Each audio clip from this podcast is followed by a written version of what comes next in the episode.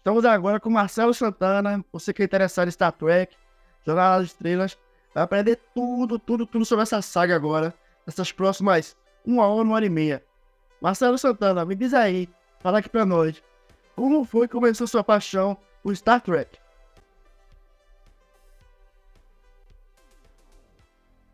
Eu, lá, lá, lá atrás, lá, eu, quando eu era adolescente, eu tinha visto um ou outro episódio da série clássica, né? Mas, assim, não cheguei a. No primeiro momento, não cheguei a gostar pra caramba. Daí eu tinha um amigo, que o apelido dele era Buiu. Ele falou pra mim, ah, mas ele era fã. Daí, nossa, série tal coisa, tal coisa, tal coisa. Daí comecei a olhar a série com um pouco mais de cuidado, né? Com um pouco mais. E comecei a gostar do da história em si. Comecei a. Eu, eu. A vida toda eu gostei muito de ciência, né? Então, Star Trek é uma série bem científica, né? E por isso que eu, acabei gostando. Eu acabei, acabei me identificando mais do que outras coisas que eram.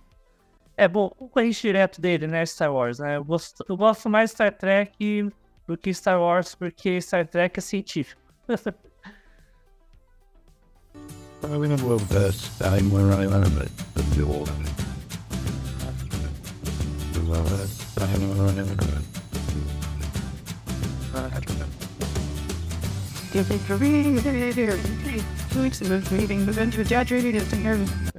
Tu acha, a tua opinião, né? De um, monte, de um monte, tem um monte de capitão lá da Enterprise.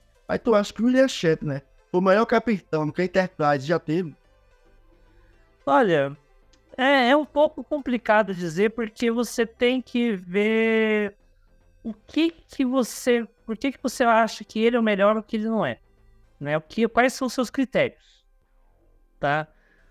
O William Shatner, ele na série clássica, ele era um eu, eu vou dividir um pouco a, a franquia em acho que basicamente três períodos, tá? Que é o vou pegar ali o período clássico, que é o é o William Shatner com é, na Star Trek, na original, animação mesmo também, eu vou incluir, que tá mais ou menos no mesmo bojo. Vou pegar um pouquinho da nova geração, Star Trek nova geração, eu vou fazer ali um corte, um corte na, na hora que surge Deep Space Nine. Vou com ele até mais ou menos os tempos atuais. E daí as séries mais atuais, que são a, as que a, a Netflix e a Prime Video apresentaram pra gente aí recentemente. O que, que, dá o que, que a gente pode tirar aqui? Nessa primeira fase aqui do de Star Trek, você tem ali uma participação forte do criador, o, é, Henry, o Henry Roddenberry. Ali a visão da, ali uma, é uma visão muito, como posso dizer, modernista, tá?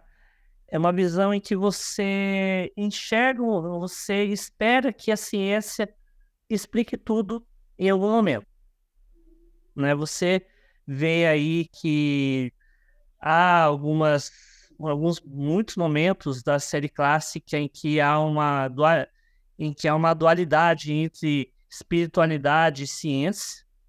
Né? Existe até um episódio em que o William ele vai brigar com um dos deuses do Olimpo, que era na verdade um alienígena que estava em outro mundo, que voltou para o mundo dele.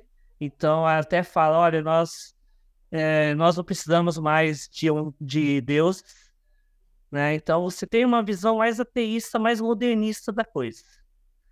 Porém, você chega ali em Deep Space Nine para frente, você começa a ter uma visão mais espiritualizada da coisa. Você vai ver que a série, a franquia começa a não dar mais tanta importância para a ciência em si. Né, Céu? Ele não vê mais ele não vê mais que o universo vai ser completamente explicado pela ciência. Você já começa a ter um toque espiritualizado aqui ou ali, algo mais cultural, né? E tem essa, tem essa fase, inclusive, eu até posso citar que há uma. É, traz um pouco mais para a realidade. Né? Você tem um, um em, na nova geração há um episódio em que encontraram pessoas que foram congeladas no momento da morte, mas não tinham realmente morrido, e a média, a doutora Crusher, consegue reanimá-los porque eles, eh, ela até comenta, olha, naquela época ninguém tinha um, é, desenvolvido, ninguém tinha estudado completamente uh, o cérebro, né? E agora nós já sabemos tudo, agora nós conseguimos melhorar. Mais para frente, em Voyager, há um momento em que os tripulantes são presos por uma entidade em que ela, ela, são presos por um programa, por um computador que faz com que a mente delas fique presa, né? A mente delas fique presa e se você tentar tirar, você vai queimar muitos neurônios. E o médico fala, olha, é, ele dá mais ou menos, ó, são, dá para tirar, dá para sobreviver, mas talvez com um pouco de boa vontade, o alferes consegue voltar a segurar numa flauta.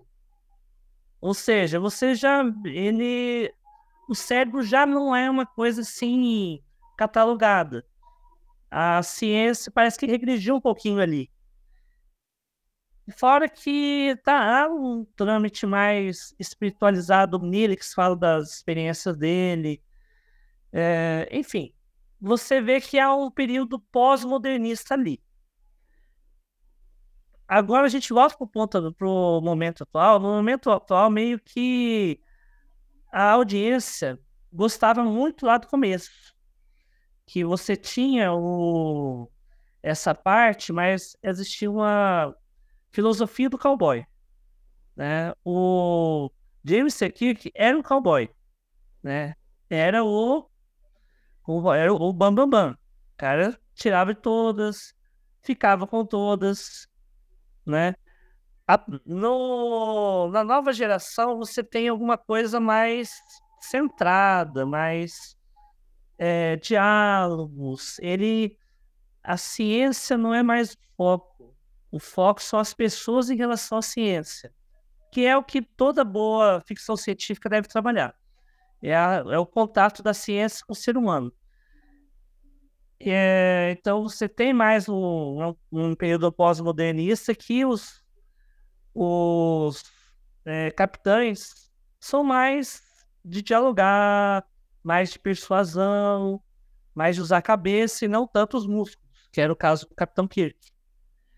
E temos o pós-modernismo, e temos agora o momento atual. Só que esse período de pós-modernismo, o pessoal começou a achar, sentir falta desse cowboy. Né? Eles queriam um pouco mais de ação. Tem até uma crítica em Jovens Titãs Go, que tem lá o, o Robin, ele tá querendo fazer um episódio de tipo Jornada das Estrelas, com diálogos, é, pensamentos, é, só que o, resto do grupo deles querem ação. Daí eles entram meio que. Eles viram meio que um Star Wars ali. Então, o que acontece? É, o pessoal começa a perceber que estão sentindo falta dessa política de cowboy. Tanto é que você entra daí em Enterprise. Enterprise eles pegam um período pró, pré, é, pré é, Capitão Kirk, onde não tinha lei nenhuma, não tinha primeira diretriz, não tinha nada para nortear os, é, as ações dos, é, dos, do, dos personagens. Então é uma coisa mais jogada, mais. E atualmente nós temos alguma coisa mais voltada para ação mesmo. Né? Você não tem mais tanto, já é mais voltado para ação. Que é o que nós temos hoje. E temos um pouco de comédia dentro de Lower Decks, que eu acho fantástico também, mas daí é uma coisa à parte. Então, se a gente for ver, em termos de Bam Bam Bam faz tudo, realmente o Capitão Kirk ele parecia o grande um grande deus tal, mas o Kirk ele não tinha uma sensibilidade de diálogo como de, por exemplo, do Picard. Tem um episódio do Picard que eu acho fantástica. Eu, eu vou até traçar um paralelo aí, tá? Em um episódio de, da, da, da, da, da Enterprise, do, da série clássica, o Kirk ele encontra um planeta com duas facções, só que uma das facções está sendo ajudada pelos Klingons. Daí, o que acontece? Ele pega, não, vou equilibrar o jogo, vou começar a dar arma também para outra facção. Né? Como se fosse uma guerra fria. Estados Unidos versus União Soviética. E os, e os dois países tentando mudar ali dentro do o que o, é, como controlar ali aquele mundo. Só que, é claro, dá uma merda terrível ali, todo mundo, todo mundo sai sai morrendo. Esse, é um, esse é, um, é um dos grandes erros do Kirk na série clássica. Agora a gente volta para o Picard. Picard, ele pega uma cultura de um determinado episódio com dois planetas. Só que em um planeta, você, é... só que acontece, em um planeta há uma espécie de doença que as pessoas, se não tomarem remédio do outro planeta, morrem né? E o que acontece? Esse outro planeta que fornece a, toda a medicação é super próspero, porque ele vai recebendo os tesouros do planeta doente. E são basicamente os. As, é, são, e basicamente são a mesma raça, as luzes. Só que o que acontece? Picard ele percebe o seguinte: a doença que estava no primeiro planeta já foi erradicada o que estava acontecendo é que esse planeta estava viciado no remédio do segundo planeta. Só que o que acontece?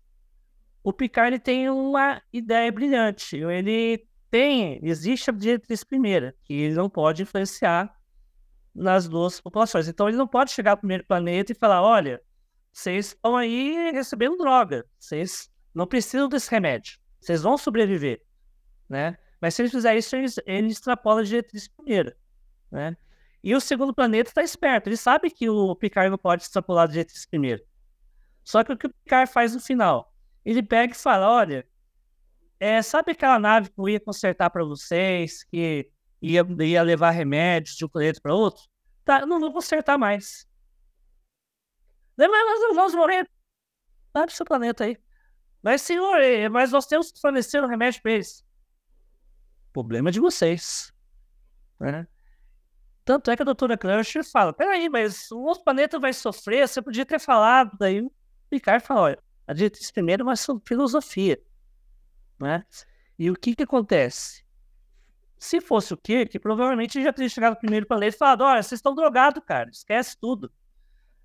Mas o Picard ele tem esse jogo de cintura muito bom. Então, eu vou dizer que o Picard, no que diz respeito a a parte da diplomacia, o cara dá de 10 a 0 no Kirk. Entende? Então, o que eu falei, é um pouco, um pouco complicado eu falar, olha, Kirk é o melhor de todos, mas é melhor no quê? É melhor como cowboy. Mas se a gente for pensar em termos de esperteza, de é, no que diz respeito a uma inteligência emocional, no que diz respeito a uma coisa mais diplomática. O Picard dá de 10 a 0. Então, não dá para falar quem é o melhor. O Cisco.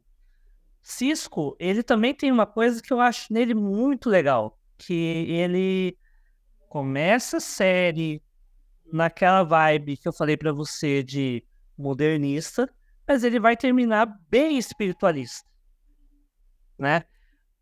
O Cisco é um personagem muito bom, porque você vê o personagem ao longo do, de toda a franquia mudar. E eu acho que foi o primeiro, o primeiro, o primeiro personagem da franquia mesmo que não foi só aquele negócio de um emaranhado de episódios. houve um crescimento no personagem.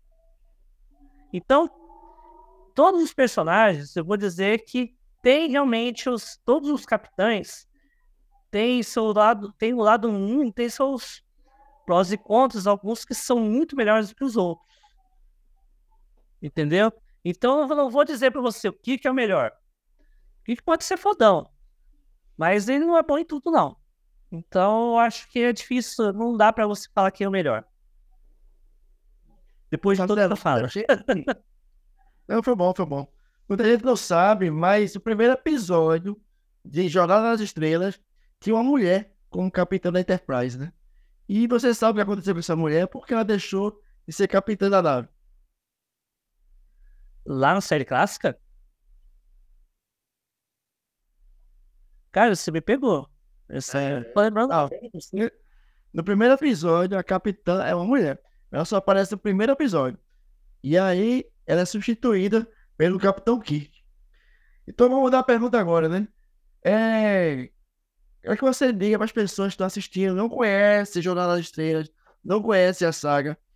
Quem é Spock? E se Leonardo Nimoy foi o melhor Spock de todos?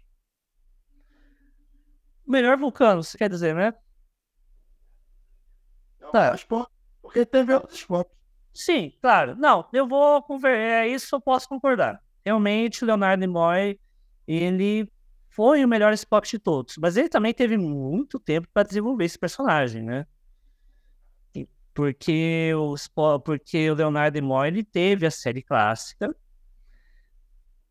e teve os filmes, né? Porque a série clássica não terminou só nos, da série, também teve os filmes. Fora que ele teve a participação dele em várias outras séries. Né? Ele, ele apareceu em Deep Space Nine apareceu em, em, na nova geração. Então, ele tem um arco muito grande, teve como se desenvolver muito bem. Mas ele, ele como é, é ele, Leonardo Moy, realmente vou dizer que é o melhor. Pegar o Spock da. Pegar o Spock agora da State New Worlds é um pouco punk. Porque o. É, o Spock do Strange Wars, ele. Não tinha todo. Mas bem que eu acho que os próprios roteiristas se perderam um pouco nesse ponto. Lá atrás, quando a gente falava de do tabu da emoção entre os vulcanos, parece que isso foi se perdendo um pouco ao longo do tempo. Parece que não, não ficou um tabu tão grande, né? Meio que lá no começo da série clássica, o Spock era uma entidade semidivina, né? Você tinha um, é, digamos, as coisas que para o Trekker, que o de hoje em dia são corriqueiras, como o Ponfar, que é aquela questão de eles ficarem super emocionados, eles têm não é, ficaremos, é, precisarem acasalar a cada sete anos. O, o toque vulcano de. Não toque vulcano, não, mas é não tá, a união de mentes vulcana. Por exemplo, é uma coisa que ficou meio que comum. Porque se a gente for voltar lá na série clássica, primeiro, ninguém, o, o Kirk não fazia a menor ideia que existia o Confar. Tanto é que é porque era o tabu entre os vulcanos. Mas depois isso aí ficou uma coisa totalmente escancarada para todo mundo da frota. Todo mundo sabia o que era Ponfar. Depois, a união de mentes. A união de mentes é, para os vulcanos, lá na série clássica, tem até uma conversa do Kirk com o Spock, que o, a união de mentes é praticamente como se era uma coisa muito íntima para o vulcano, né? Não é uma coisa que você. Ah, faz ali pra gente ver o que, ela tá pensando. Não é uma coisa, não é uma coisa assim. Tinha, é, tipo assim, existia união de mentes, mas o Spock, olha, faz se você quiser, é uma coisa sua, né? Uma coisa íntima, não é uma, não é uma coisa. Ficou uma coisa muito comum nas séries, de, nas séries depois. Então, meio que ele. O, o Spock, quando apareceu, ele teve essa. É, ele, ele gozava dessa aura meio. Essa aura meio mística, meio. Coisas de, coisa de alienígena mesmo que você nunca vai imaginar que os outros têm. Depois disso, os vulcanos e os outros Spocks também meio que ficaram é, café com leite e carne de vaca. Então, a, realmente, então como o primeiro como o primeiro como o primeiro vulcano, Leonardo Nimoy ele gozou dessa aura. Então, ele vai carregar ele vai carregar para sempre como o primeiro Spock, porque ele tem uma carga dramática muito maior do que os outros os Spocks. E soube desenvolver também isso, né? Ô Marcelo, é... não sei se você sabe, mas o personagem Spock, quando apareceu lá nos anos 60, né? Aquela orelhinha pontuda, né? Aquele linguagem diferenciado, costumes diferenciados. Muitas igrejas proibiram os fiéis de assistirem a série. Você sabe por quê? Sim, o, a orelha pontuda, sangue verde. Cara, é que nem é que nem Pokémon dos anos 90. As mães, ah, sai coisa do demônio. Yu-Gi-Oh! Que é carta de. É, carta de demônio. Cara, é. E toda, toda época vai ter aquele. Vai ter o pessoal. Vai ter um pessoal conservador. Star Trek sempre vai cair na boca desse pessoal conservador, porque Star Trek em si é progressista. Já deu, já deu merda lá atrás isso não foi nem coisa espiritual, só de colocar o Kirk beijando o Mura.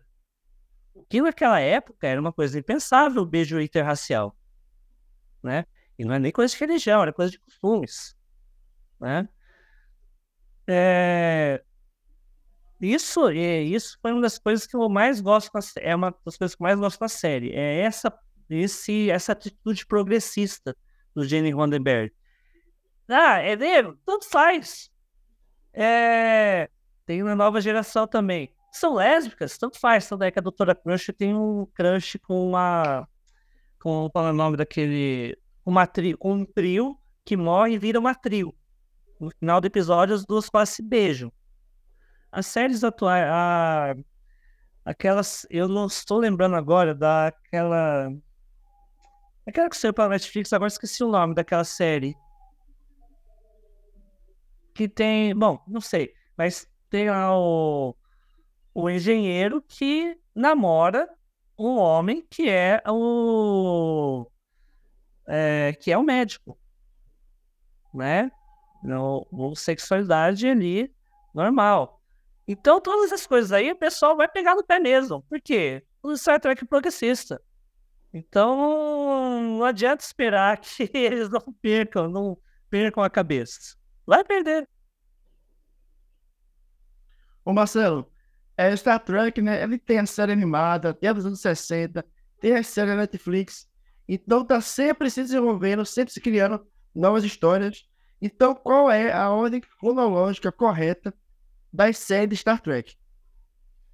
Ah, é ele, eh, se eu for pegar a ordem cronológica, ele vai pegar, se a gente for olhando por aqui nesse momento, ele vai pegar a. Ele vai pegar primeiro Enterprise, depois de Enterprise, ele vai pegar eu ainda não estou conseguindo lembrar o nome dessa série que a protagonista é uma mulher de corpo. Eu não estou lembrando o nome, no, no nome dessa série. Que saiu na Netflix. Eu não estou lembrando o nome da. Tá. Acho que você sabe qual que é. Essa aí, que é a irmã. Que é... Não, é a irmã do Spock. Não, não. A Voyager é aquela da Janeway. É da é que tem a irmã do Spock. Eu assisti, agora eu não lembro bem do nome, mas eu sei qual é. é então, essa. Daí dessa você vai para Strange New Worlds. É Discovery? É Discovery. Ah. Da Discovery. Strange New Worlds. Strange New Worlds, você daí entra na série clássica. Da série clássica, você vai passar para. Da série clássica, você passa para. Peraí, que eu tô tentando lembrar. Se bem que a Voyager, ele, ela, toma, ela houve uma viagem no tempo, então meio que metade da Voyager, da. Não, Voyager, da Explorer. Não. Não, Explorer é. É que a gente acabou de falar, esqueci o nome a gente falou, acabou de esquecer. É, enfim. É a Discovery. Discovery. A Discovery, eu vou pegar metade dela, porque o que acontece? Ela vai andar mil anos para frente. Então, ela vai terminar lá no final. Então, você pega uma metade dela, daí você passa para Strange New Worlds. De Strange New Worlds, você vai para a série clássica série clássica, série animada. Da série animada você passa para nova geração. Nova geração Deep Space Nine. Dentro de Deep Space Nine vem a Voyager. Depois da Voyager. Depois. Não, não. É, depois da Voyager.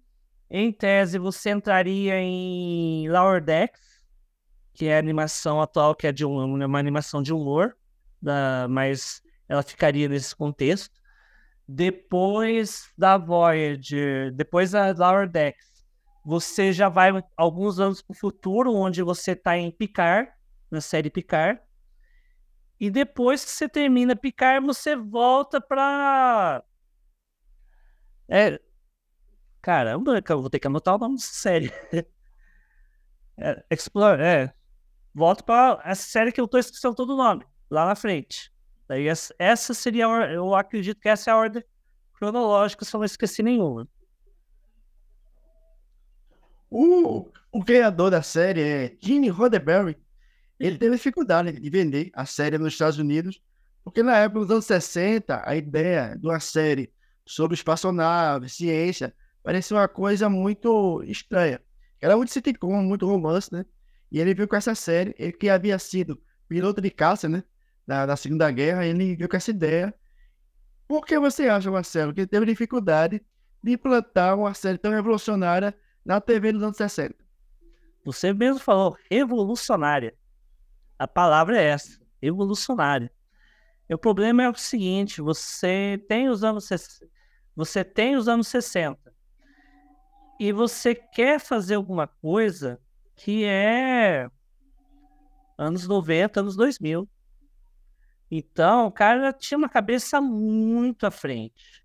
E, e o que acontece? É, você tem uma, você é uma série exibida nos Estados Unidos que você tem um escopo conservador muito grande. Nos anos 60, então, isso era, era infernal.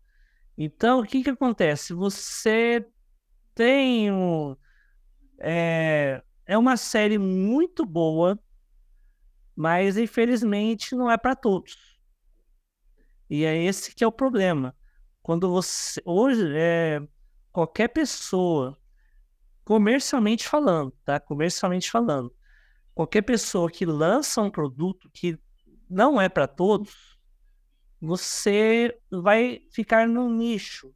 E se você fica no nicho, você não tem uma um retorno financeiro tão grande, né?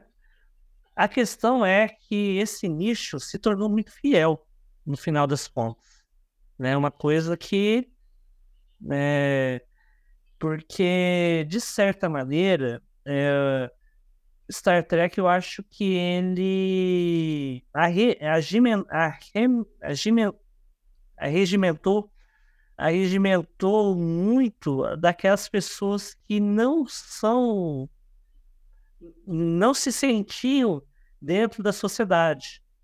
Os nerds, né, por exemplo, as mulheres que lá em Star Trek elas não são apenas troféus, elas são realmente personagens é, icônicos, são personagens que agem, são personagens que tem uma carga dramática realmente tem uma história própria.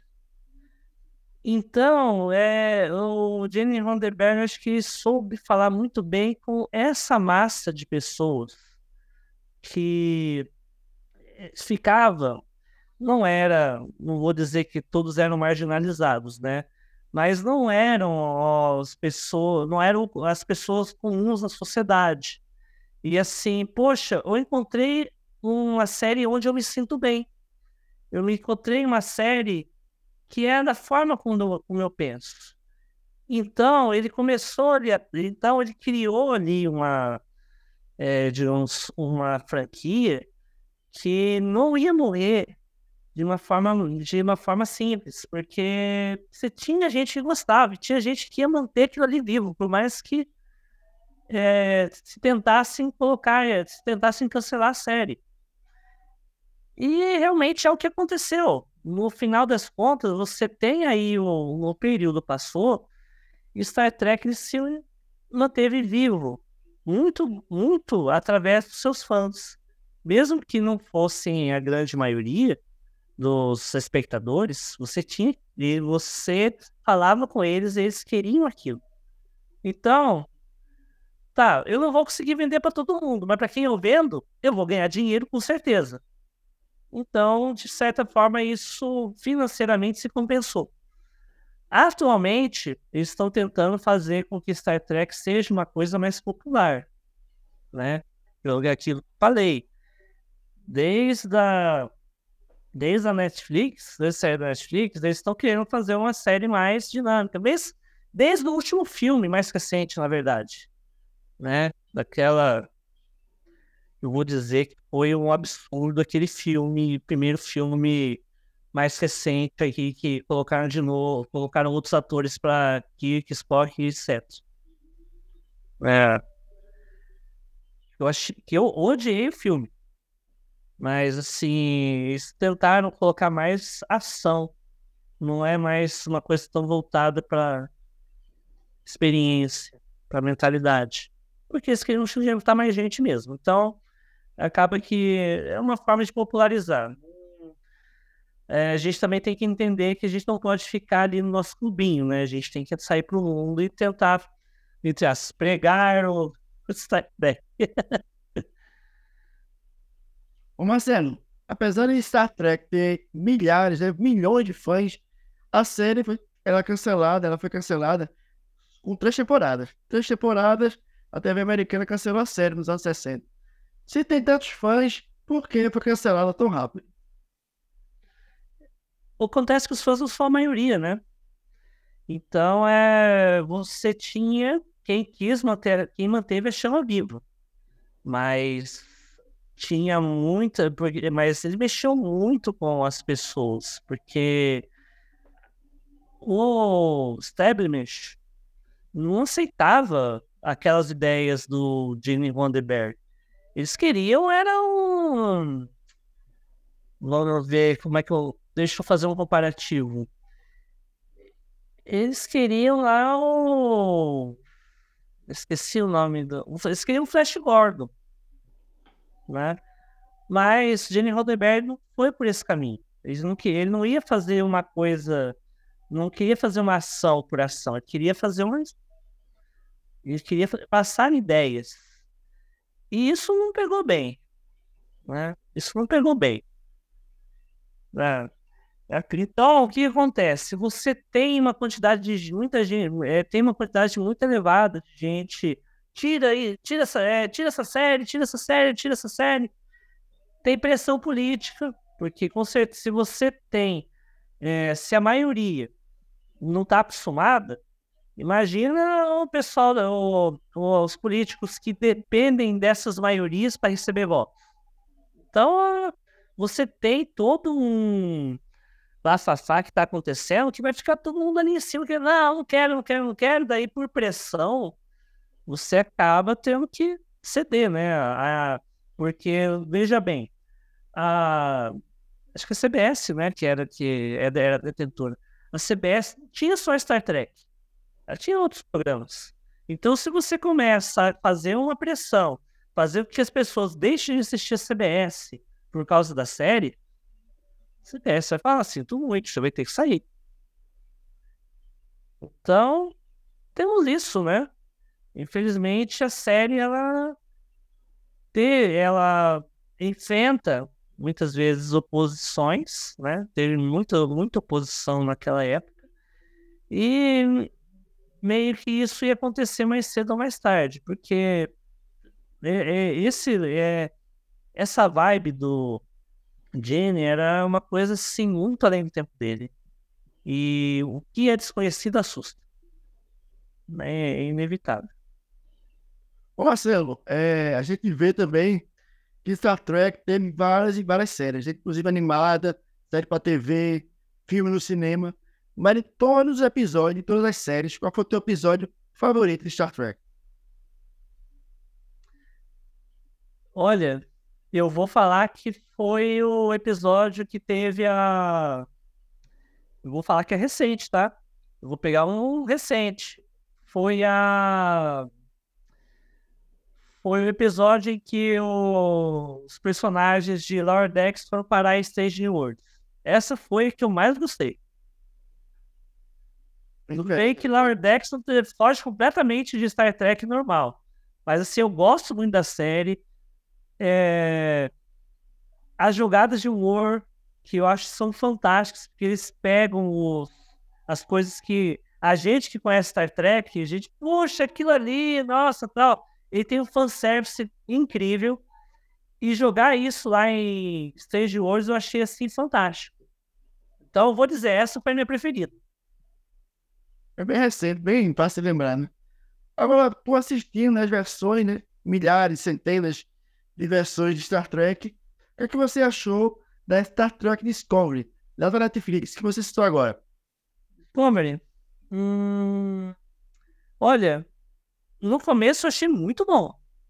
Eu achei assim, poxa, eles conseguiram fazer um Star Trek para o para o presente de uma maneira fantástica, né? Eu, os primeiros episódios eu babava. O tempo foi passando, passando, isso foi perdendo, foi perdendo um pouco a. Um pouco. Certo, foram se perdendo um pouco com o tempo, né? Pô, colocar a minha moça lá como irmã adotiva do Spock, o Chance da Cartola, É, meio. Foi, aquilo lá foi muito forçado. Mas é. Mas, digamos, é Star Trek, então não vou deixar de assistir. Ô Marcelo, a gente vê que Star Trek começou como série e depois teve seus filmes no cinema, sua longa-metragem. Né? Mas por que Star Trek no cinema não conseguiu o mesmo sucesso, inclusive os atuais filmes, os dos anos 2000, que Star Wars no cinema? O que é que faltou para Star Trek explodir em bilheteria? Olha, no, nas séries um pouco mais, um pouco antes do nosso presente, né? Que vou colocar o presente a partir do primeiro episódio com o Kirk Love, tá? Antes, quando você ainda estava usando os personagens da série, você tinha um. A gente dizia que era Filme bom, filme ruim. Filme bom e filme ruim. Então você tem, ah, nossa, esse filme é bom. Você pode esperar que o próximo vai ser um. Aí se for, pode esperar que o próximo vai ser bom. É assim, não, não pega bem, né? E eu não sei, eu, eu faço muito, nesse caso, um, um comparativo com a. com DC e Marvel tá? Por quê? Eu vou pegar ali, ó, DC. A DC, ela é, é ótima, estava sendo ótima nas séries, do, do, das séries dela. Todas as séries do... Bom, com exceção do final dos Smallville, tá? Mas, assim, vamos pegar todas as séries é, da DC, principalmente do Arrowverse, que tinha lá Arrow, o Flash, Supergirl, você ainda tinha outros, ou houve outros, outras séries do Superman. As séries sempre foram boas. Mas você chegava no cinema numa tristeza. Foi, é, foi uma tristeza. Foi uma tristeza. Enquanto que a Marvel, era o caminho oposto. Na Marvel, você tem, né, você tem os filmes que né? Os filmes arrasa quarteirões, né? Desde Homem de Ferro, você só tem filme pica. É só filme pica. Agora você vai na série. Tá. Vamos pegar um pouco antes das séries que começaram a pegar na, na Disney. Não são tão boas assim, né? Tudo bem que Demolidor na Netflix estava bom. Mas assim, não tem tanto. Então eu, eu acho que é propostas diferentes, tá? Star Trek ele trabalha muito a, ele trabalha muito a história. Ele trabalha muito um desenvolvimento, um contexto, uma filosofia, um reflexo, um pensamento, né? Você tem o um tempo ali para pegar, você pega um assunto e ele vai ali desmiuçando num episódio, né? Então, você tem um ritmo mais é, tranquilo para você digerir aquelas informações que são um pouco complexas até, né? Porque Star Trek, às vezes, você tem uma ideia e ela é complexa para você passar um... chegar, pegar um, um momento ali nossa, é, estou explodindo tudo, mas como começou isso? Aí você tem todo o desenvolvimento. Então, o que acontece? Star Trek, eles, é, eles tiveram todo um trabalho desde a série clássica para trabalhar dessa maneira, para trabalhar como série, né? Com o filme virou uma coisa, vamos supor entre aspas, é uma coisa recente, não é uma coisa que é da, não é uma coisa que foi feita assim com o mesmo com o mesmo é, a mesma ideia. Então você tem que você está adaptando uma série no filme. Não dá muito certo. Enquanto que você em Star Wars, você tem o contrário. Você tem o filme. Tá? Você tem os filmes. Que todos os filmes foram feitos para serem filmes. Os personagens são de filmes. Agora você pega e vai entrar nas séries. Eu nunca gostei muito das séries da, de Star Wars. Com exceção do Mandalorian. Mandalorian até que, foi, até que mandou bem. É, Mandalorian até que foi bom. Mas assim, ele não é, é. Eles daí pegaram uma ideia, pegaram um contexto de filme e tentaram passar para a série. Que eles não tinham tanta habitualidade. Isso foi uma coisa que eu aprendi ontem. É, existem os produtores e showrunners. Show, os showrunners são os produtores de séries. Os produtores são os produtores de cinema eles trabalham em mundos diferentes. Quando você vai adaptar, vai levar de um para outro, você vai ter uma perda ali. Então, é mais ou então meio que tá, Star Wars tá bomba, bomba com filme. Mas Star Trek eu vou dizer que bomba com, com série. Marcelo, a gente vê. Teve muitos filmes de Star Trek e teve um chamado Star Trek Sem Fronteiras. Você assistiu? Porque esse filme é bom. Sem Fronteiras? Me dá mais ou menos contexto que eu nunca lembro o nome da história. Nunca lembro pelo nome do filme. Star Trek Sem Fronteiras. Esse aí você não lembra? Foram 13 Star Trek.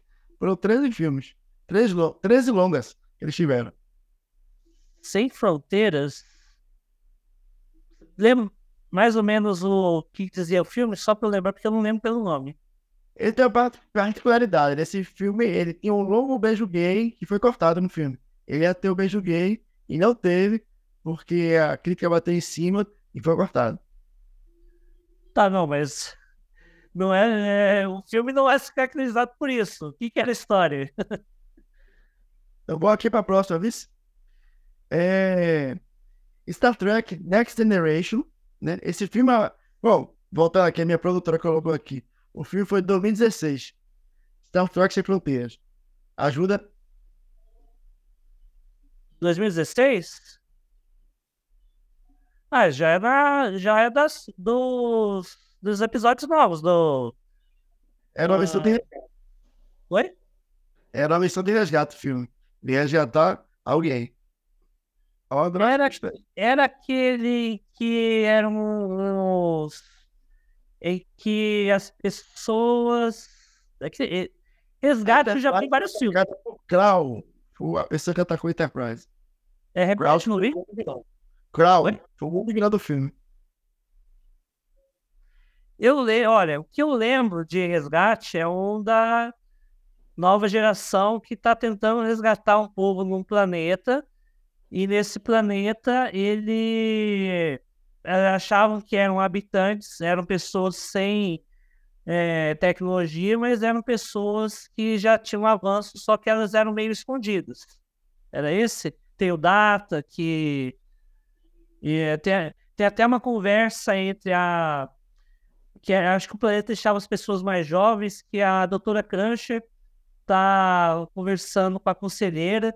Daí a doutora Cruncher até fala que, nossa, é, esse, esse planeta aqui deixa a gente mais jovem mesmo, tô sentindo vocês mais durinhos. Era esse? Se tu lembrar no final, a gente fala novamente sobre isso. Ó, oh, Star Trek Next Generation, né? É, Star Trek Next Generation, com o Patrick Stewart, né? Já com o Capitão Picard. Ele vem para trazer uma nova cara, né? Para Star Trek, para a saga de Jornada das Estrelas, já estava meio cansada. Ele, como capitão da Star Trek, ele fez um bom papel e foi um bom substituto para as pessoas que estavam acostumadas com William Shatner. Olha, eu diria que o Picard quebrou, ele quebrou paradigmas, tá? Quebrou paradigmas. Você tem ali o, o cowboy, que era o Picard. Daí vem o. Não, quer o cowboy, que era o Kirk. Daí vem o Picard.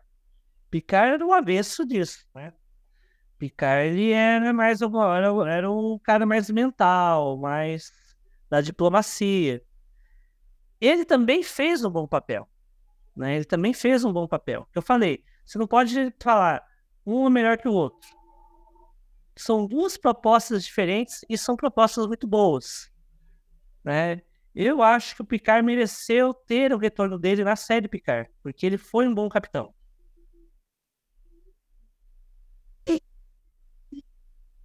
O Chris Pine e o Zachary Quinto, né?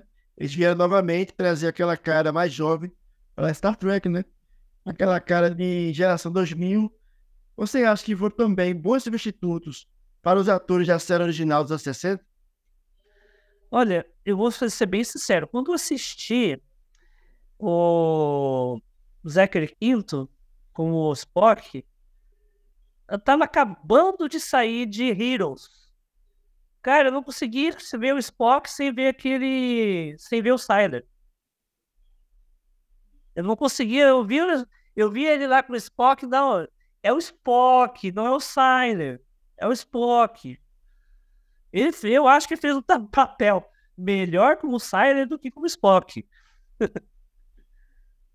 então, é, eu não sei, olha, eu para ser bem sincero, eu não tô curtindo muito esses filmes novos, tá?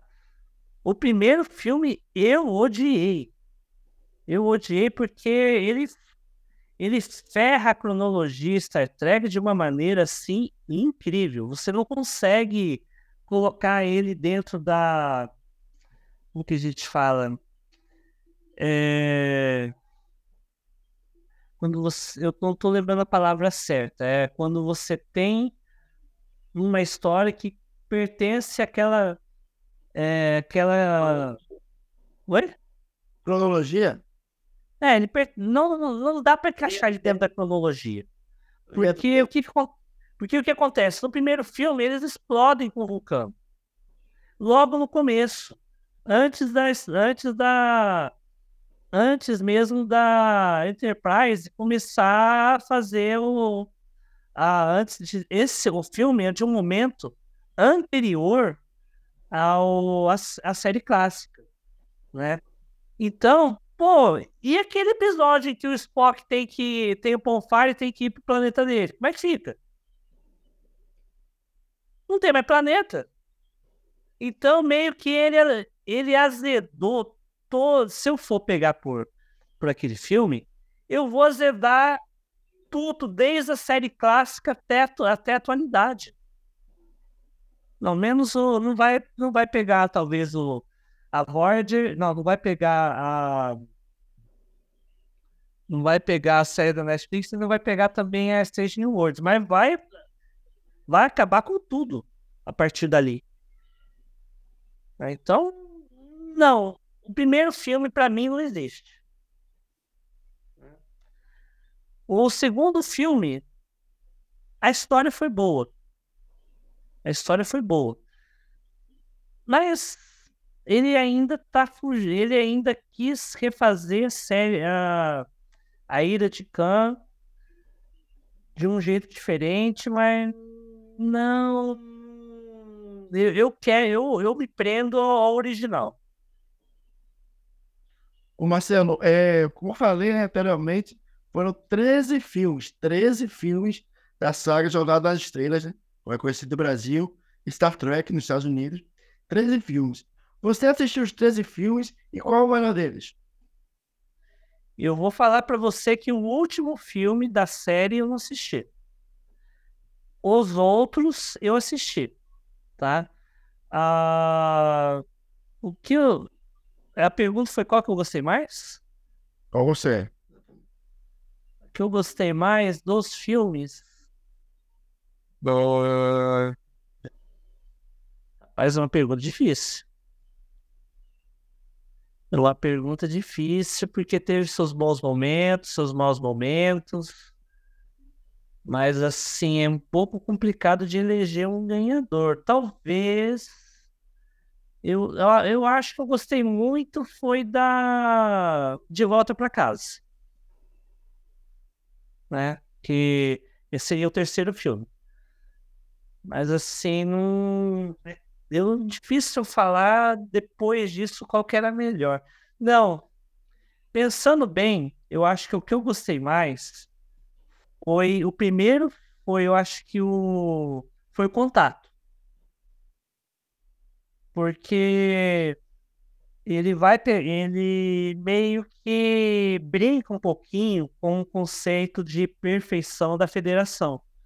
Porque o que, que acontece? Você tem no filme o, é, a, nova, a, a nova geração voltando no tempo, encontrando aquele lá, o, não lembro o nome dele agora, o criador da, do motor de dobra, né?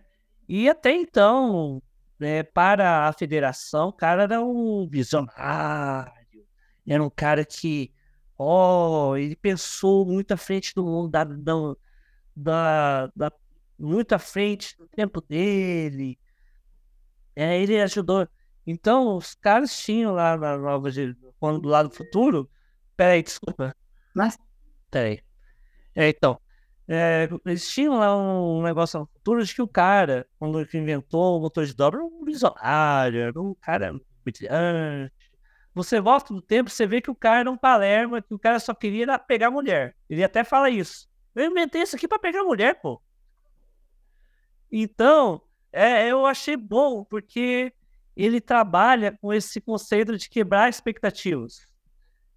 E o próprio Data também tendo que encarar lá é, a, os Borgs também é interessante também a, a, o desenvolvimento dele, como as coisas que ele teve que passar para chegar ali na conclusão. Então eu vou, eu vou, eu acho que eu vou eleger o melhor como contato. Boa, boa. Agora, Marcelo, falando aqui pessoal que não conhece a saga que é leiga, me diz três coisas. Quem é o povo vulcano? Qual é a frase famosa do povo vulcano, né, que identifica o povo? E qual é o gesto mais famoso deles? Bom, primeiro que o cumprimento dele é o vida longa e próspera. Né? É o cumprimento que é o oi, é o tchau, é o vida longa e próspera. Agora, o povo vulcano, eu, eu vou isso eu vou colocar como achismo, porque eu não tenho certeza se era isso que tinha passado pela mente do Gene Roddenberry. Mas o povo vulcano ele é muito parecido com o povo elfo de Tolkien, né? E de certa maneira, ele traz uma mesma, uma mesma mística do povo vulcano, né?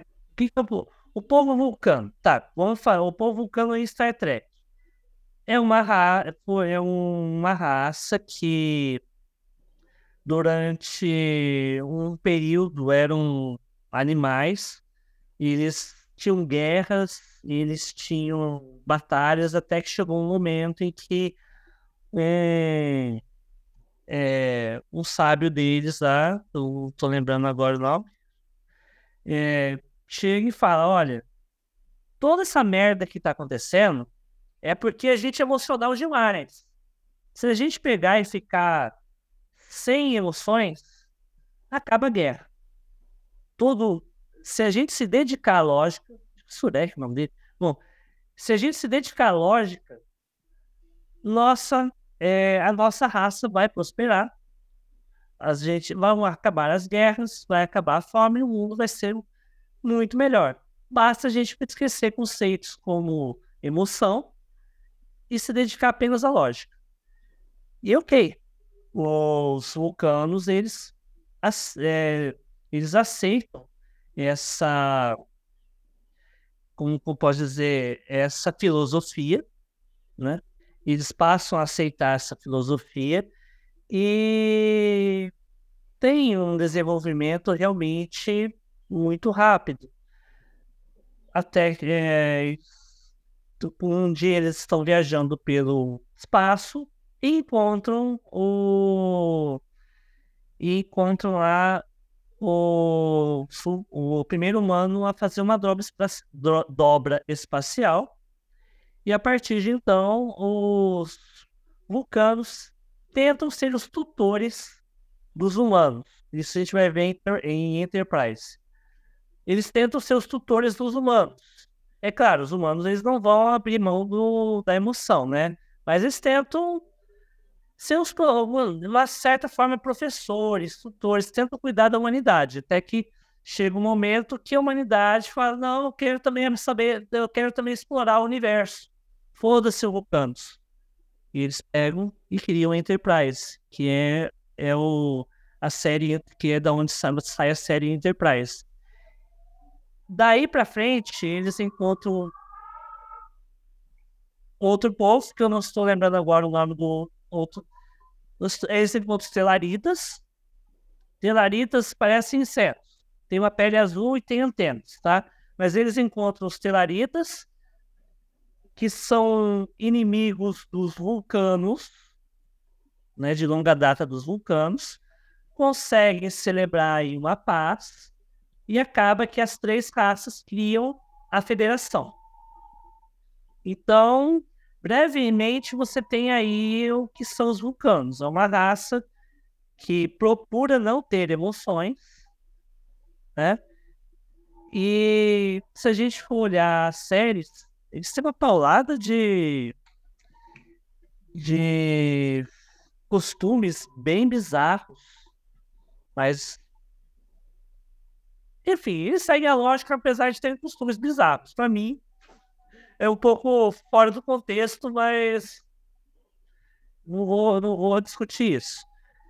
Mas é isso que são os vulcanos. Se a gente for. Só que o que acontece? Quando o, o Spock ele foi apresentado na série clássica, é, é claro, não tinha todo esse desenvolvimento, o Jenny Granberry tinha todo esse desenvolvimento em mente, né? O primeira, a primeira aparição, de fato, do Spock ainda não, ainda não tinham nem mesmo definido que os vulcanos são sem emoção.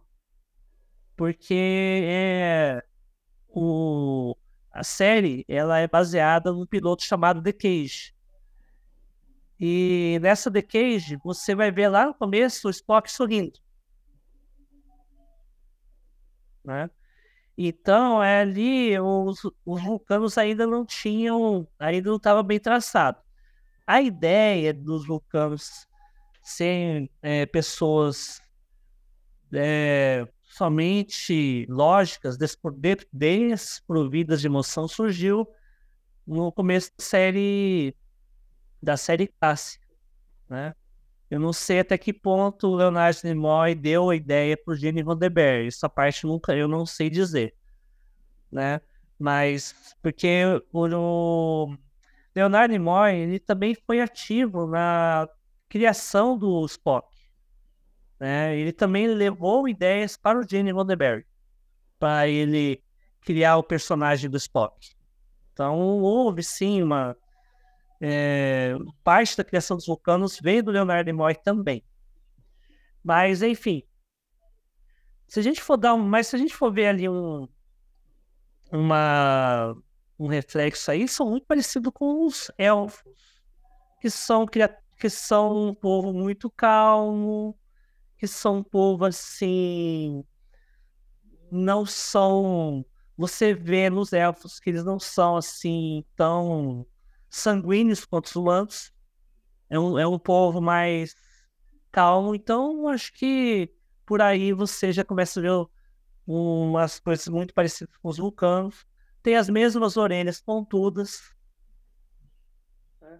E é um povo apartado do da humanidade. Então você vê ali, acho que muito da inspiração foi em cima dos elfos de Tolkien.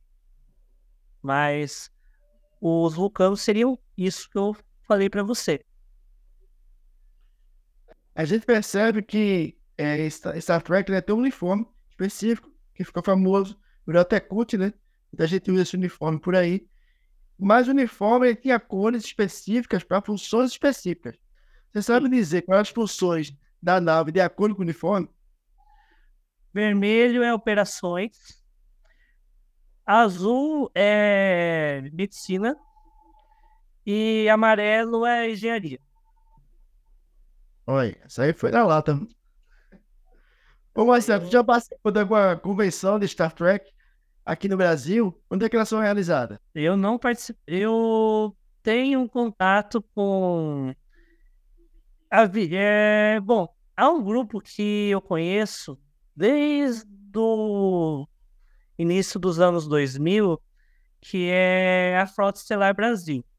Né? Eles tiveram que mudar o nome, se eu não me engano, é, é Frota Brasil agora, porque parece que a Paramount é, reclamou os direitos autorais.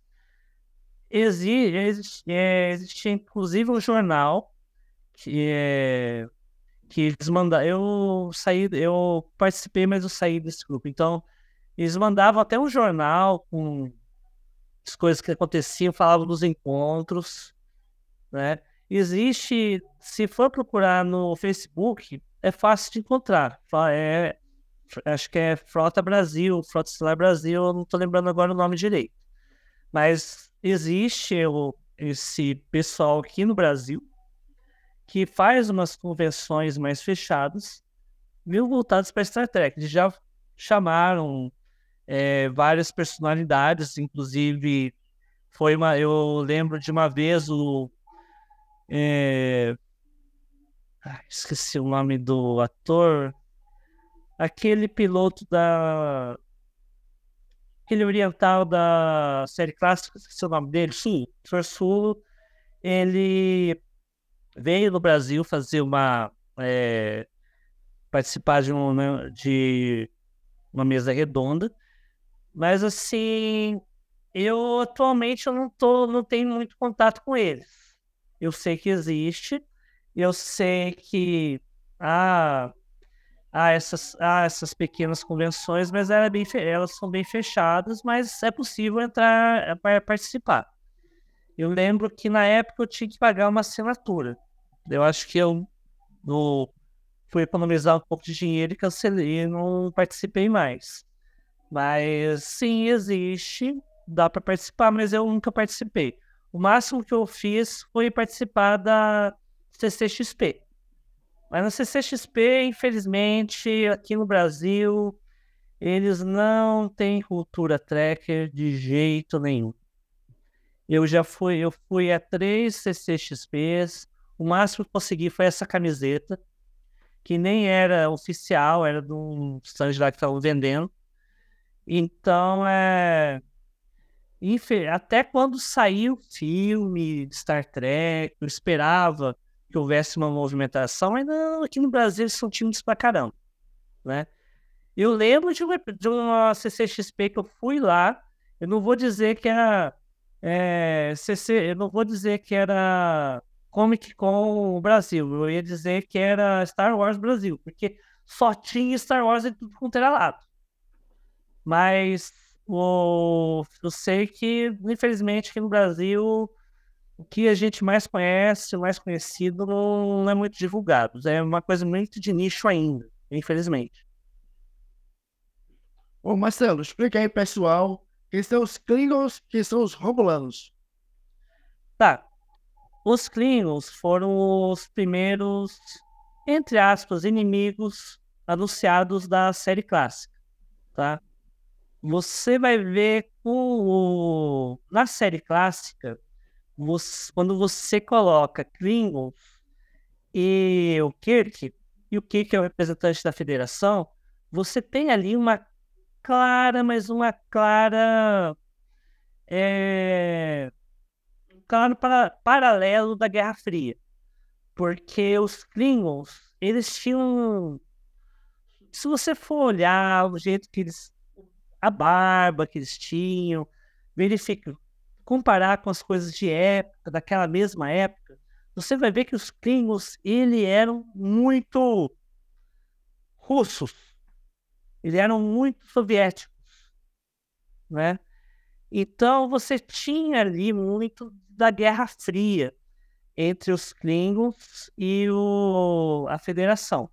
Mas se a gente, mas falando do, dentro do contexto da é, da série em si, os Klingons foram uma uma das primeiras raças que a Federação, não a Federação não, a Terra, porque a, federação ainda não ter sido formada. Mas foi uma das primeiras raças conhecidas pelo, é, pelos humanos. Segundo o que diz a, a mitologia, vou colocar a mitologia da, de Star Trek, os, os humanos tentaram ajudar a, os Klingons, né? tentaram é, interferir na, nos problemas dos treinos. E isso criou um problema muito sério entre a Terra e Cronos, que é o nome do planeta dos treinos. Houve um problema muito sério entre esses dois planetas e acabou que eles meio que ficaram. Realmente virou uma guerra fria entre Federação e o Império Klingon, né? Houve uma guerra fria aí, comparável, é, comparativamente falando. Então, um não gostava do outro. Na série clássica, você vê muito dessa briguinha entre a Federação e os Klingons. Tanto é que eles têm o. É, existe um episódio chamado Problema com os Pingos, que é encontrada um, uma criaturazinha que ela se é, ela se multiplica extremamente rápido. Coelho elevado à décima potência, né? Segundo o Dr. McCoy, os bichos já nascem grávidos, de tão rápido que é o negócio. Então, é, o que, que acontece? Esses bichos, eles são peludinhos, fofinhos, falta um barulhinho assim que deixa a gente mais calmo. São gatinhos. Tá? Os humanos, eles são gatinhos. Mas por algum motivo, esses bichos detestam Klingons. Então, eles meio que. Existe até esse episódio em que o. É, estão, estão dentro de uma. É, esses bichos estão numa base esses bichos estão acabando com toda a comida da base, né? Até que eles descobrem por causa dessa que a base estava com comida envenenada, que daí descobre que havia um, haviam Klingons infiltrados que estavam querendo exatamente que ocorressem mortes nessa base. o episódio até termina com é, uma sacanagem que eles fazem lá, transportando todos os pingos, todos os pingos para a nave dos pingos. Mas, enfim, os pingos eles aparecem dessa maneira. Só que o que acontece? Na nova geração, quando acontece 90, 80 anos depois da nova geração, é... nesse meio tempo tem até filme que fala sobre isso, os Klingons estão né, começam a ter problemas no planeta deles de seca, o planeta não está muito bem. E acaba que pedem uma ajuda pela, para a federação. Então acaba que ao final, ali pelo ali pela nova geração, não existe mais essa guerra fria entre federação e Klingon. Eles não se gostam ainda. Que nem Estados Unidos e Rússia. Não tem, eles não têm nenhuma guerra entre eles. Mas assim, eles podem até fazer algumas coisas juntos, mas não são os melhores amigos ainda. Mas ok, eles ainda. É, você tem isso. Mas isso é dentro do contexto, né? Os Klingons, em si, são uma raça guerreira. Eles, é, seguem muito a lei do mais forte. E assim, eles têm uma entidade deles também, um, uma espécie, vou colocar entre aspas, um Jesus deles lá, Klingon, que eu não lembro agora o nome, que também vai voltar um dia, que ele vai derrotar a morte, porque é um Klingon fodão pra caramba. Então um dia ele vai voltar. E eles têm aí essa cultura guerreira muitas vezes criam alguns problemas, mas basicamente eles são honrados, né? Isso não tinha na série clássica. Na série clássica eles eram lá é, completamente traídos. Mas os Klingons atualmente são vistos como uma raça guerreira, honrada, só que não se bica muito bem com a Federação. Os Romulanos são uma raça que ainda não vi uma explicação, pelo menos uma explicação boa, né? Mas aparentemente, quando acabou aquela guerra que eu estava comentando lá em lá no planeta dos vulcanos, né? Quando acabou a guerra, uma parte que não achou interessante essa história de vamos acabar com as nossas emoções se apartou e saiu do planeta. E ninguém mais teve notícia. Não tiveram notícias até a época do Kirk, quando eles descobriram que Romulus, porque os humanos e os romulanos, eles já, já tiveram, já tinham tido uma guerra. Mas na época da guerra entre a Terra e Romulus, não havia ainda comunicação por vídeo. Então ninguém sabia como eram os romulanos. Até um dia que o que, intercepta uma transmissão e vê que os Romulanos nada mais são do que uma espécie de vulcanos. Então, basicamente, Romulanos são uma raça de vulcanos que não se bica de qualquer maneira para a federação, não está em guerra. Mas eles são um caso um pouco pior do que os Klingons. Os Klingons, eles ainda conseguem colaborar com a Federação vez ou outra, né? Mas os Romulanos não. Os Romulanos são aqueles caras lá que estão lá deles, eles querem fazer as coisas do jeito, do jeito deles. E sem eles não estão ligando para essa questão de emoções. Então, eles têm uma, uma atitude mais bélica com relação à federação. Ô, Marcelo, Ô, Marcelo, você sabe quem é Data e o Wolf e por que a presença deles é importante para a diversidade da saga? Eu acho que uma coisa bem interessante, se você for observar todas as séries da. Eh, todas as séries de Star Trek, sempre tem aquele sempre tem aquele meio alienígena meio esquisito ali dentro. Sempre.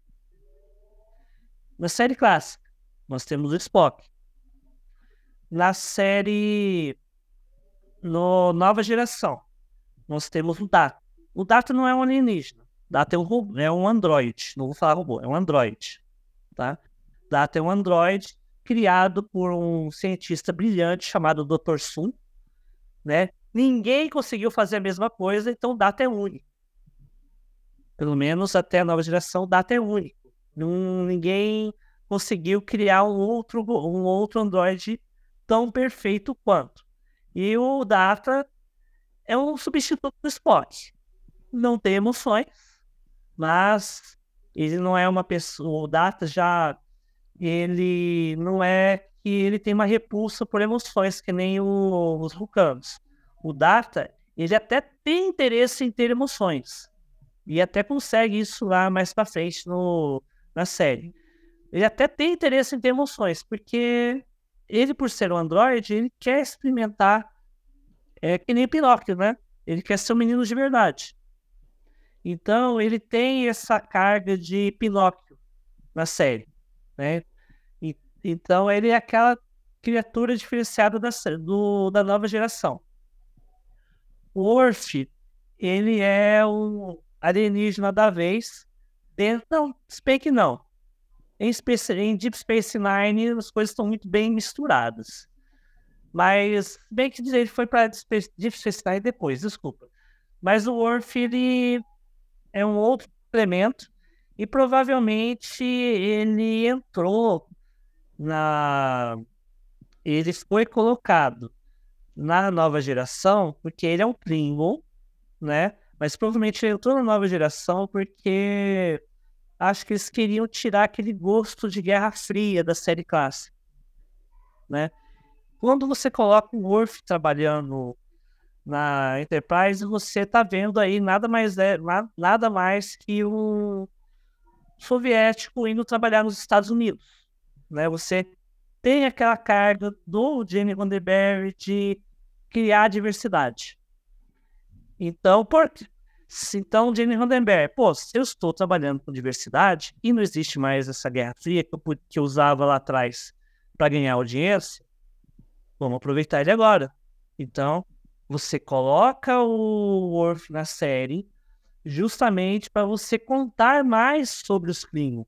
É através do Worf que você começa, o Jane Roddenberry começa a explicar quem são os Klingons que não são aquele povo bélico que só queria briga. É um povo, na verdade, honrado, com costumes próprios, com um ponto de vista próprio. E é a partir do Orf que você começa a ver isso. Certo? Tu chegou a assistir o Jornada de Estrelas Voyager? Lá é o único é como comandante, né? É, uma coisa assim nova, diferente. Eles quiseram realmente também bater nessa tecla da diversidade, da inclusão. Você assistiu o filme? É realmente é um filme que vale a pena, o Discovery, o Voyager? A série. Sim. A série é muito boa. A série está bem, tá bem dentro daquilo que eu falei lá no começo, da, do pós-modernismo. Ele tem um, um episódio que eu acho fantástico, que ele passa bem esse sentimento de pós-modernismo que é assim. É um episódio. É... Na série há uma. Eu vou, dizer, eu vou dizer que é uma tripulante. Não, não vou dizer nem que é uma tripulante. É uma pessoa que vive lá dentro da nave que não é tripulante, que é a Cass, que é uma alienígena que expectativa de vida dela é de 10 anos. Mas enfim, isso não é importante. A Cass, em determinado episódio, ela tá lá com está dentro de um comitêzinho lá, visitando o planeta, conhecendo lá a cultura do povo, e ela inadvertidamente ela entra num lugar proibido. E é um lugar sagrado. E ao entrar nesse lugar sagrado, ela tem um choque biocinético, eles chamam lá, um choque biocinético que coloca ela em coma. E ela começa a. Em coma, ela começa a definhar, começa a morrer. Ah, e o que acontece? O povo daquele planeta, ele pega e fala, olha, ela entrou porque ela cometeu um pecado, ela entrou ali naquele lugar que é, só as pessoas espiritualizadas podem entrar. Daí a, a que é comandante, ela pega e fala, olha, eles, é, ela vai tentar conversar com o povo e o povo e o pessoal lá fala, olha, só os, é, só os religiosos podem entrar ali. Mas a gente pode ter, a gente pode ter alguém de outra outro planeta se tornando religioso. Se você quiser se tornar religiosa, você pode. E a Janeway abraça a ideia, fala, olha, eu vou pegar aqui, eu vou, coloque, coloque em mim todos os sensores possíveis, eu vou passar por todos os processos deles, porque eu tenho certeza que, uma vez estudando todos os processos que eles usam para que a pessoa consiga entrar naquele, naquele lugar, façam que eu ganhe uma imunidade e eu possa entrar lá e consiga encontrar o remédio para Cass. Legal, plano legal. E o que acontece? A January, no decorrer do episódio, ela vai seguindo tudo que mandou ela fazer. Né? Não só no começo ali que ela encontra três pessoas ali dentro de uma salinha que não, sa não saem da salinha. E ela fala: Não, não vou ficar aqui esperando aqui, vou embora. E daí ela continua lá o processo dela. Feito toda. Passa-se todo o episódio, já faz tudo quanto é coisa. E os cientistas da nave lá analisam, fazem tudo, tudo que é possível. E descobrem como é que faz, como é que é possível para a Janeway conseguir entrar ali. Mas a descoberta disso não resolve para curar a. E a Jander fica ali é, completamente transtornado. Ela, nesse momento, ela já abriu mão do que ela acha científico. Porque a January sempre foi uma pessoa mais da ciência, né? Ela olha tudo do ponto de vista da ciência. E ela já não tá mais. Ela já tá cansada desse, dessa coisa de ciência. E ela desce ao planeta e vai falar com aquelas três pessoas da sala. E daí ela descobre que essas três pessoas da sala são entidades daquele povo. E essas entidades falam: olha, você tem que fazer? Você traz a Cass de volta e a gente cura ela. Aí ela fica meio assustada. Peraí, mas se trouxer ela aqui, ela vai tomar outro choque e morre. Daí, não, a gente vai curar ela, de boa. Daí a. Mas como que eu vou acreditar em vocês? Acredita, tem fé. Aí a Genoi sobe lá na nave pega a Cass, vai levando ela lá pro local, a tripulação toda fica louca. Jana, você tá louca? A Cass vai tomar um choque vai morrer. Não, vou levar, vou levar, vou levar. E a January leva, a Cass leva um choque, só que com isso, ao levar esse choque, a Cass, ela acorda e fica bem de novo, né? Um tempo passa e, a, e os médicos, eles analisam tudo o que aconteceu e falam: olha, na verdade a explicação é tal, tal, tal, é por isso que ela foi salva, parará, parará, parará. E falam isso para a January. A January só ouve aquilo lá e fala: tá, é uma boa explicação. Você, ao terminar o episódio, você sente que a January ela tem um respeito pela religião daquele povo.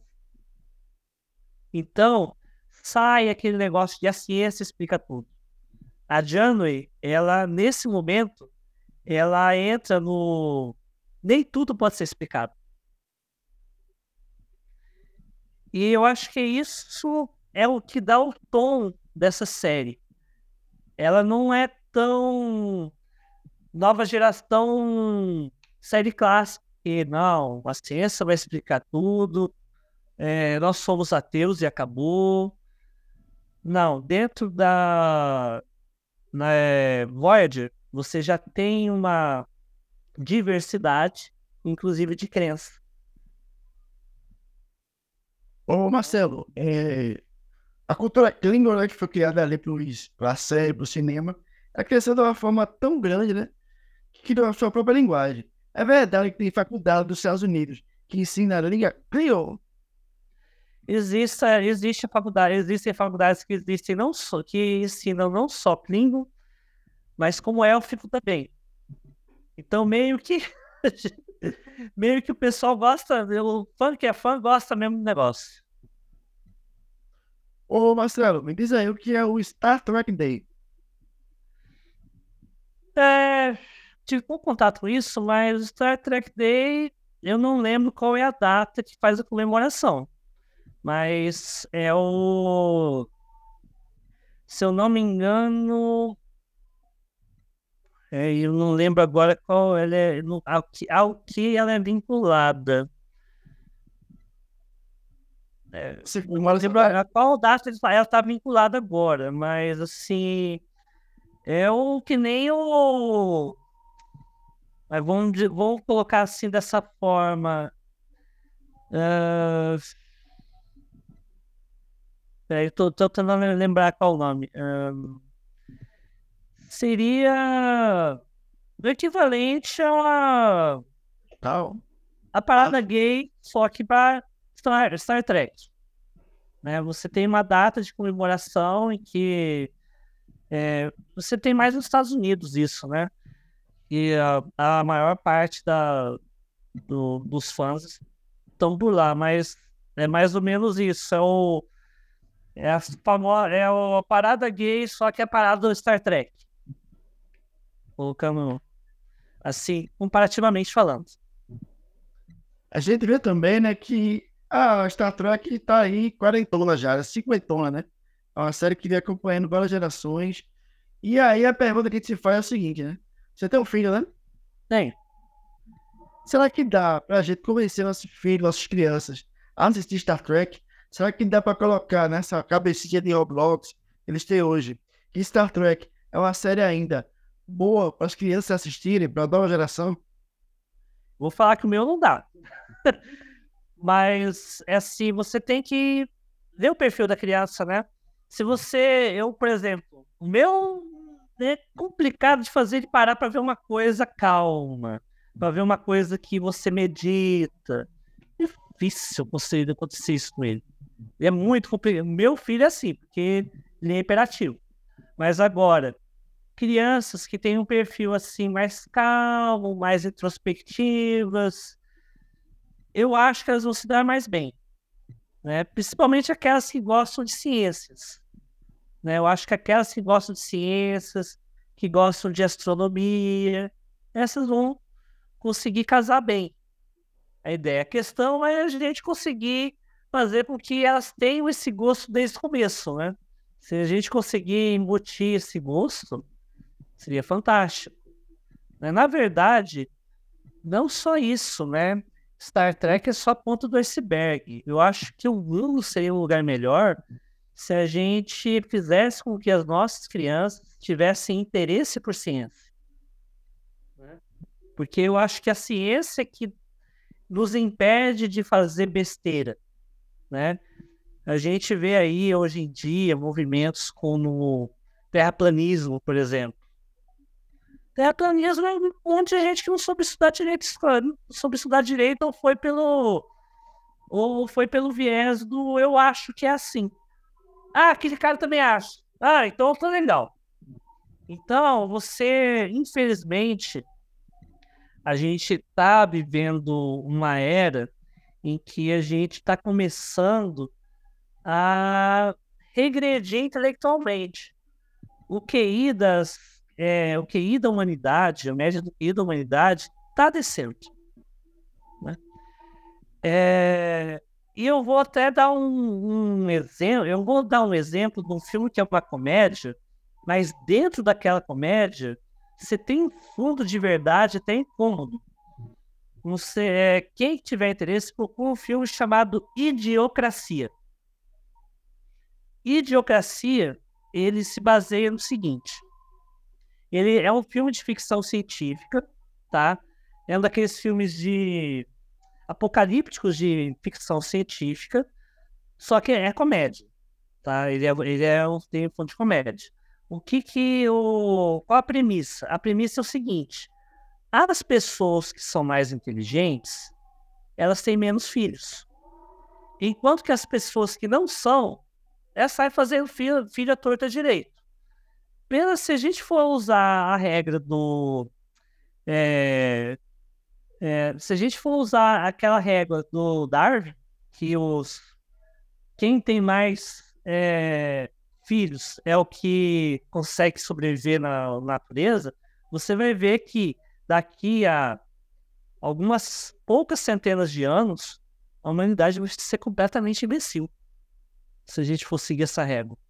Então, é, o filme é exatamente isso. O cara ele vai, ele é congelado. Se não me engano, ele acorda acho que uns 500 anos depois. E o mundo todo tá torto, tá, tá quebrado. Por quê? Porque, infelizmente, a humanidade regrediu. Chegou um ponto em que os, é, quem era inteligente não fazia filho e não deixava descendente para manter a espécie humana inteligente.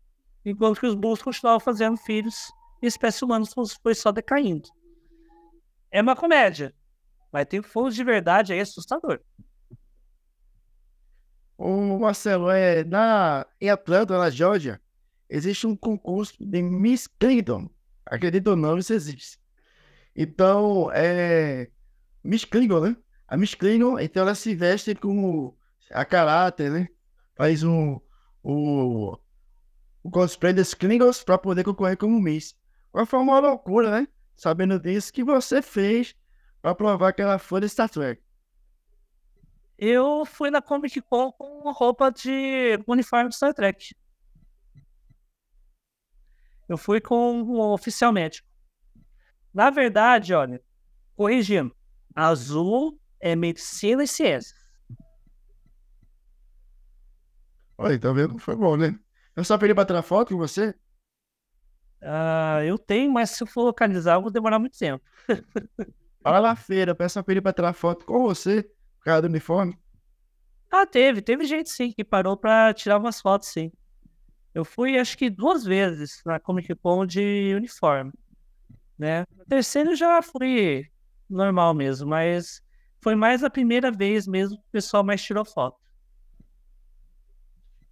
Você sabe por que a NASA colocou o nome Enterprise em uma de suas ônibus espaciais? Por que ela, ela resolveu colocar esse nome? Não sei. Eu acho que é homenagem, né? Houve uma votação popular, o pessoal fez tanta pressão que a NASA acabou mudando o nome da nave para Enterprise por causa da pressão popular que teve em cima dele, né? Vamos dizer uma coisa, eu já entrevistei há uns três, quatro meses atrás esse mesmo nível de perguntas, né? Uma pessoa que falou sobre Star Wars, que foi o Thiago Kenobi, né? Ele falou sobre toda a saga Star Wars, e você aqui fazendo contraponto, é fazendo a saga Jornada das Estrelas. E essa minha pergunta foi para ele. Existe uma rivalidade real entre os fãs de Star Wars e os fãs de Star Trek?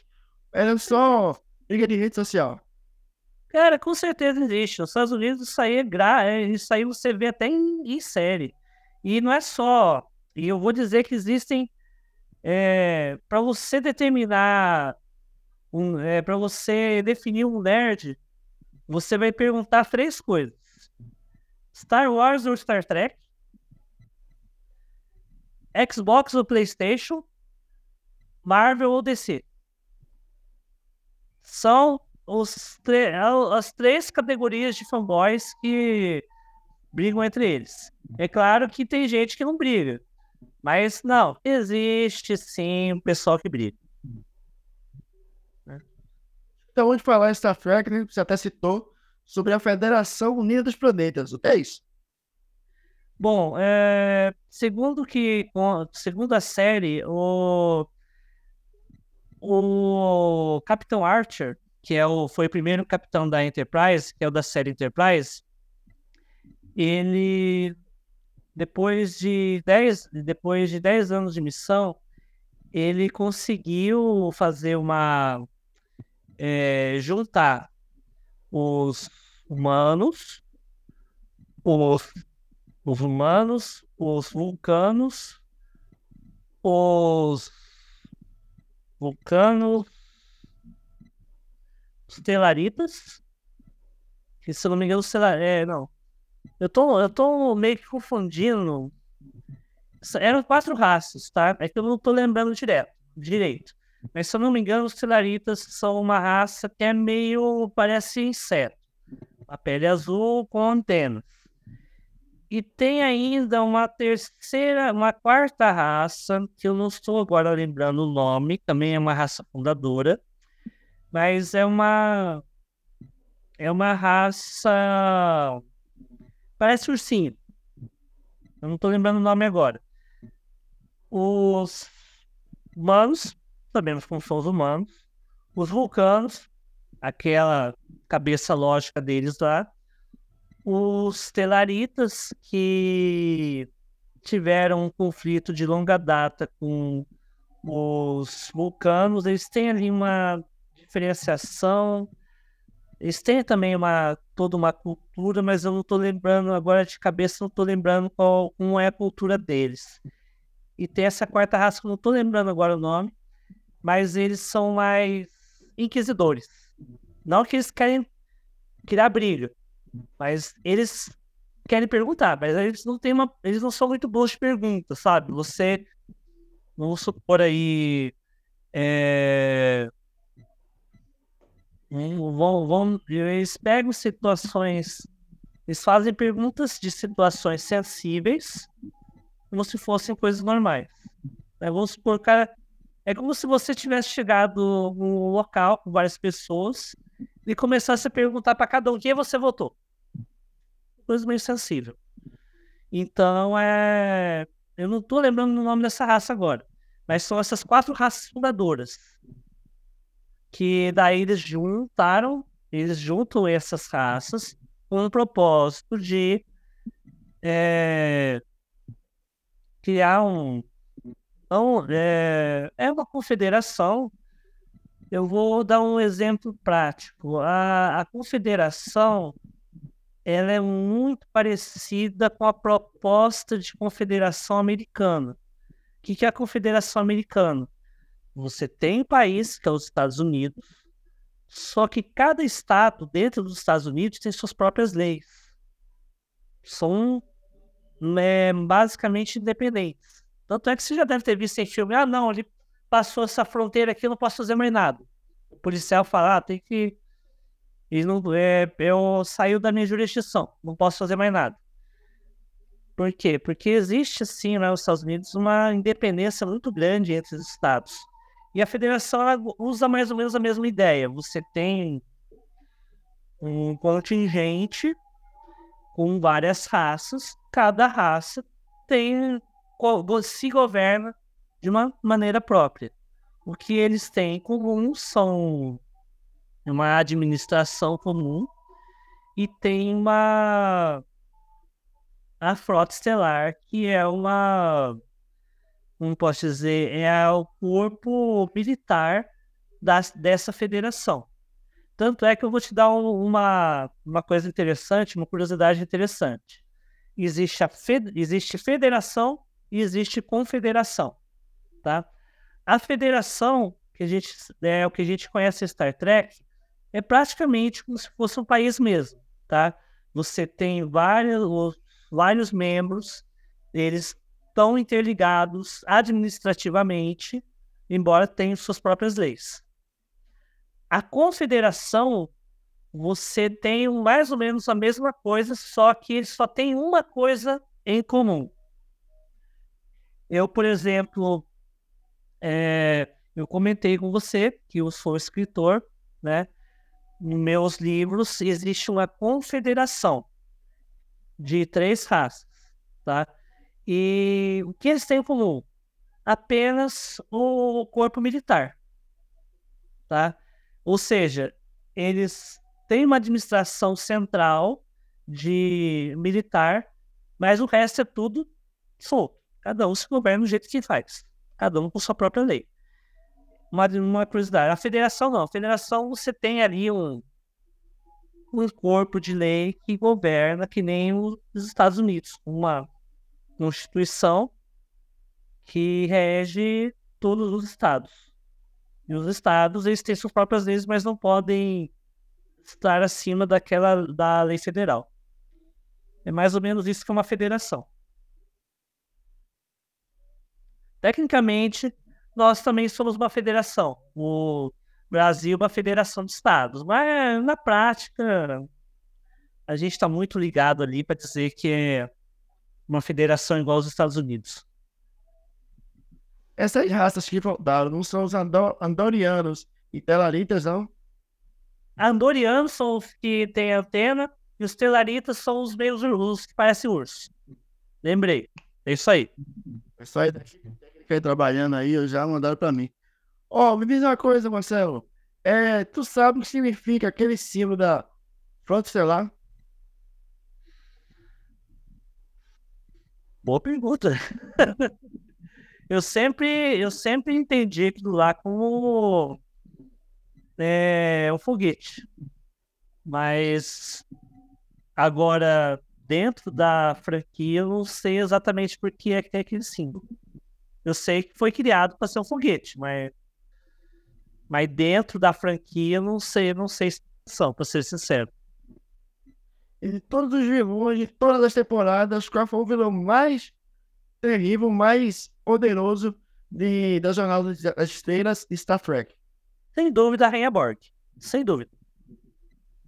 Porque os Borgs, olha, eu acho que para a Federação vencer os Borgs, eles tiveram muito, é, foi muito mais roteiro do que realidade.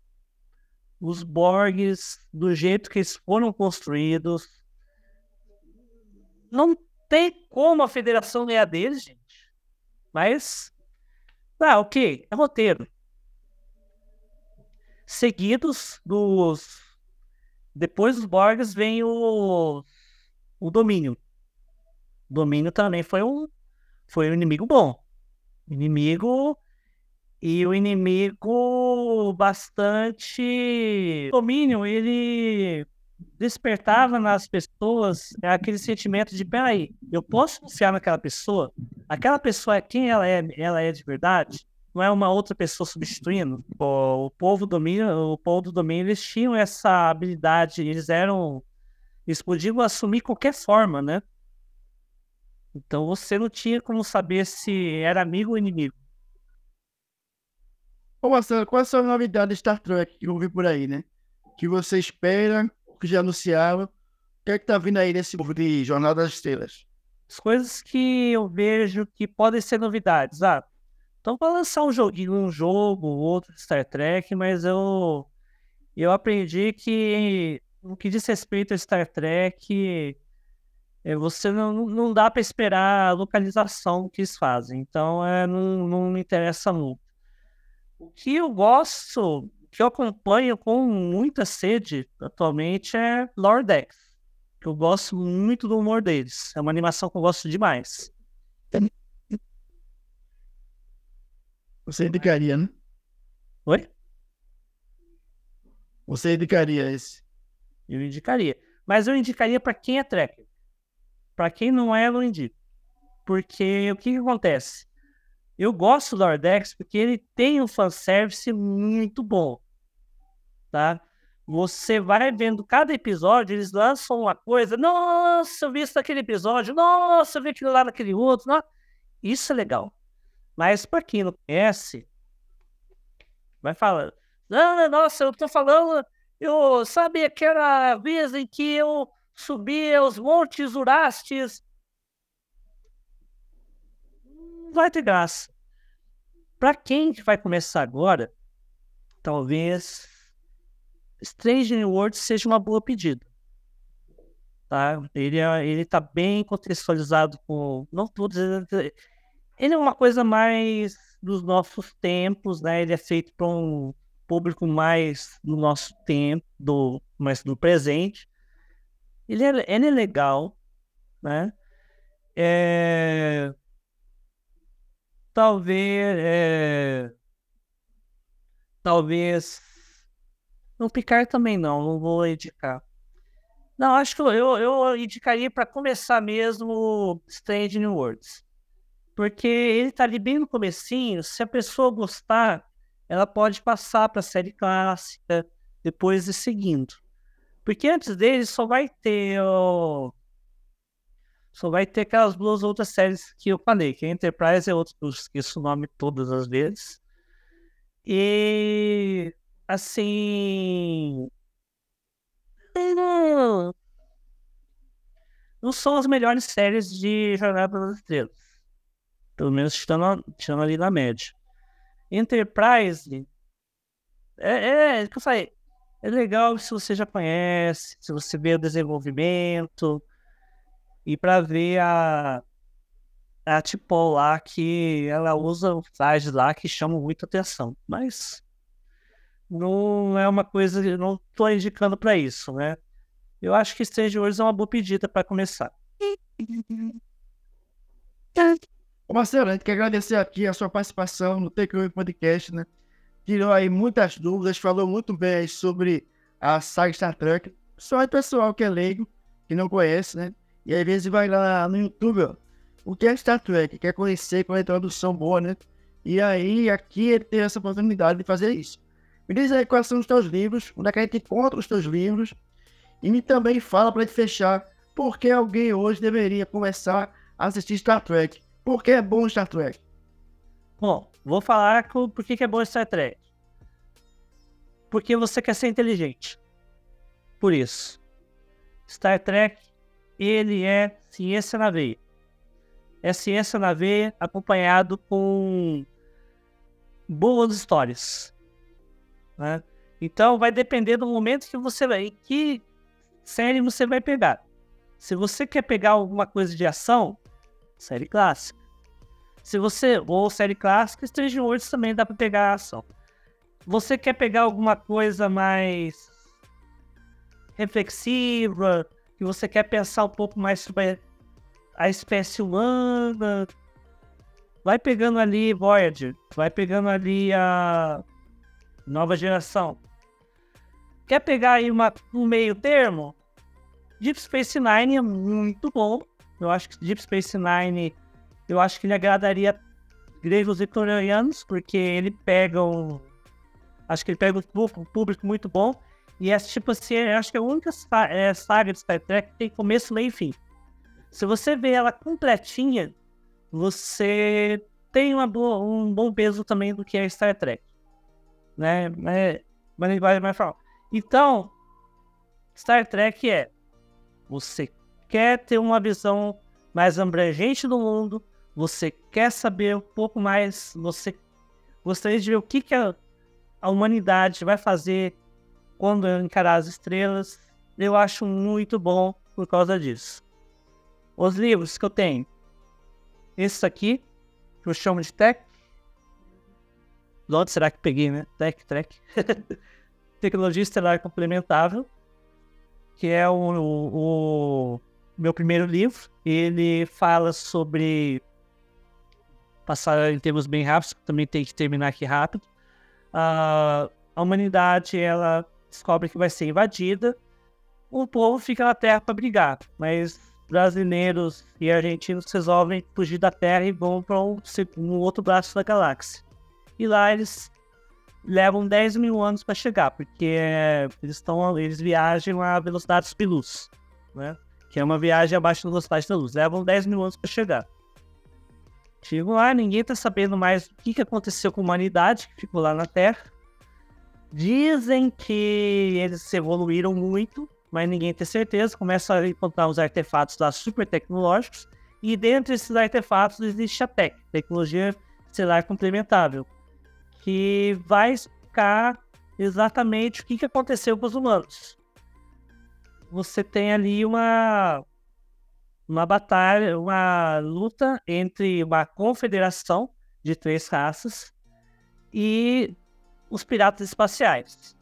Depois disso, são os Orters. Depois disso, você tem a continuação do segundo livro, que daí ele já começa a focar mais na os Orters, que são a cultura dos, dos inimigos, né? ainda são os mesmos protagonistas.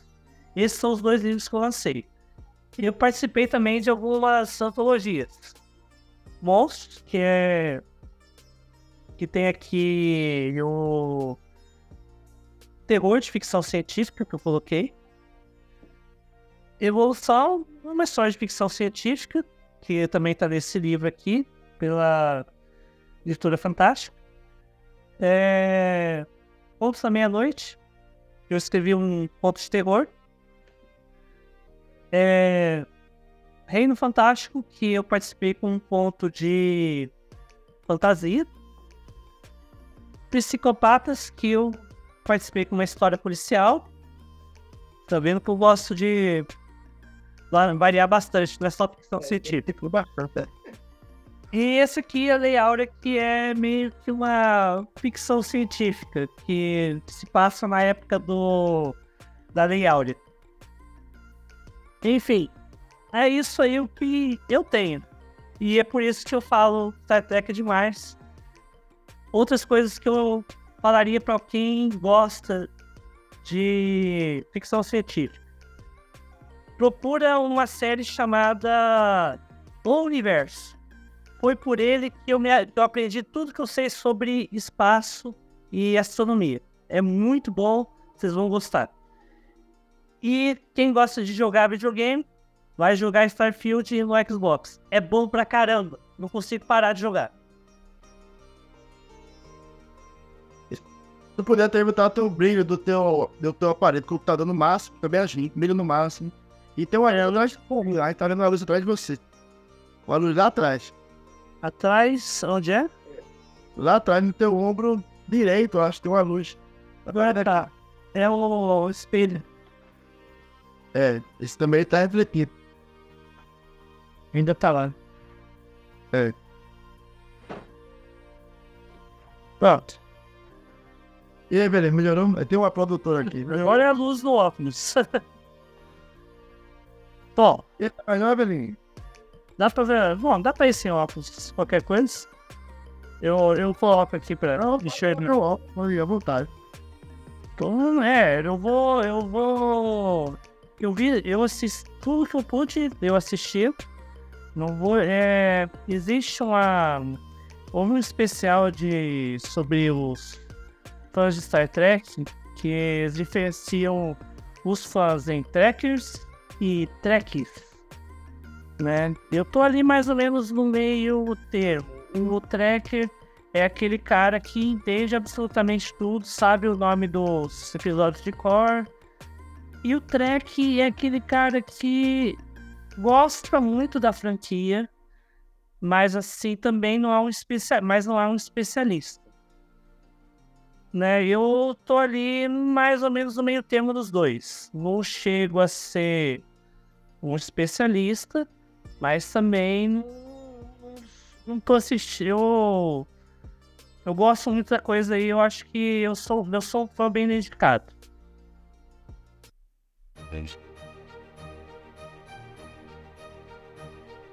Quase